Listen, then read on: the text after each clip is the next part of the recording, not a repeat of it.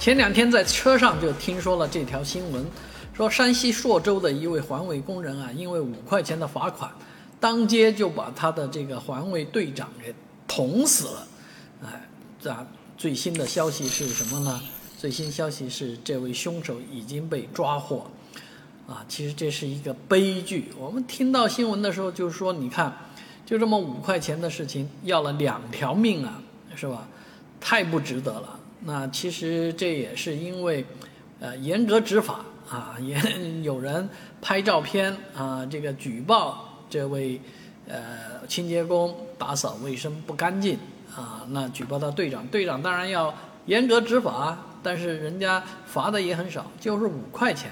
那就这五块钱，这位清洁工呢是非常的不满，所以呢啊，这个临时起意把人家这个。环卫队长给杀了，啊，这真的是不值当，嗯，不应该。但是这样的事情，嗯，想想也是经常可能会发生的事儿。我们小区的这个清洁工啊，前几天就跟我们抱怨说啊，不干了。为什么不干呢？因为我们隔壁一个单元的一个大高个啊，经常这个投诉他，老投诉他，投诉到他。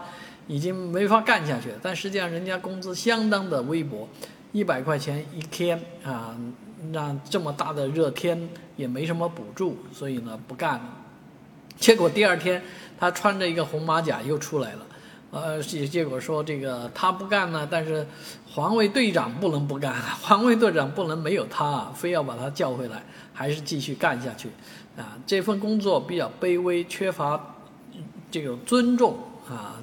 所以呢，很多人对这份工作确实是鄙视的，但是做了这份工作也不能够说轻易让人家给鄙视了。当然，自己要调整好自己的心态啊！一旦发生冲突啊，口诀啊，那其实真的不要动刀子，不要搞出人命来呀。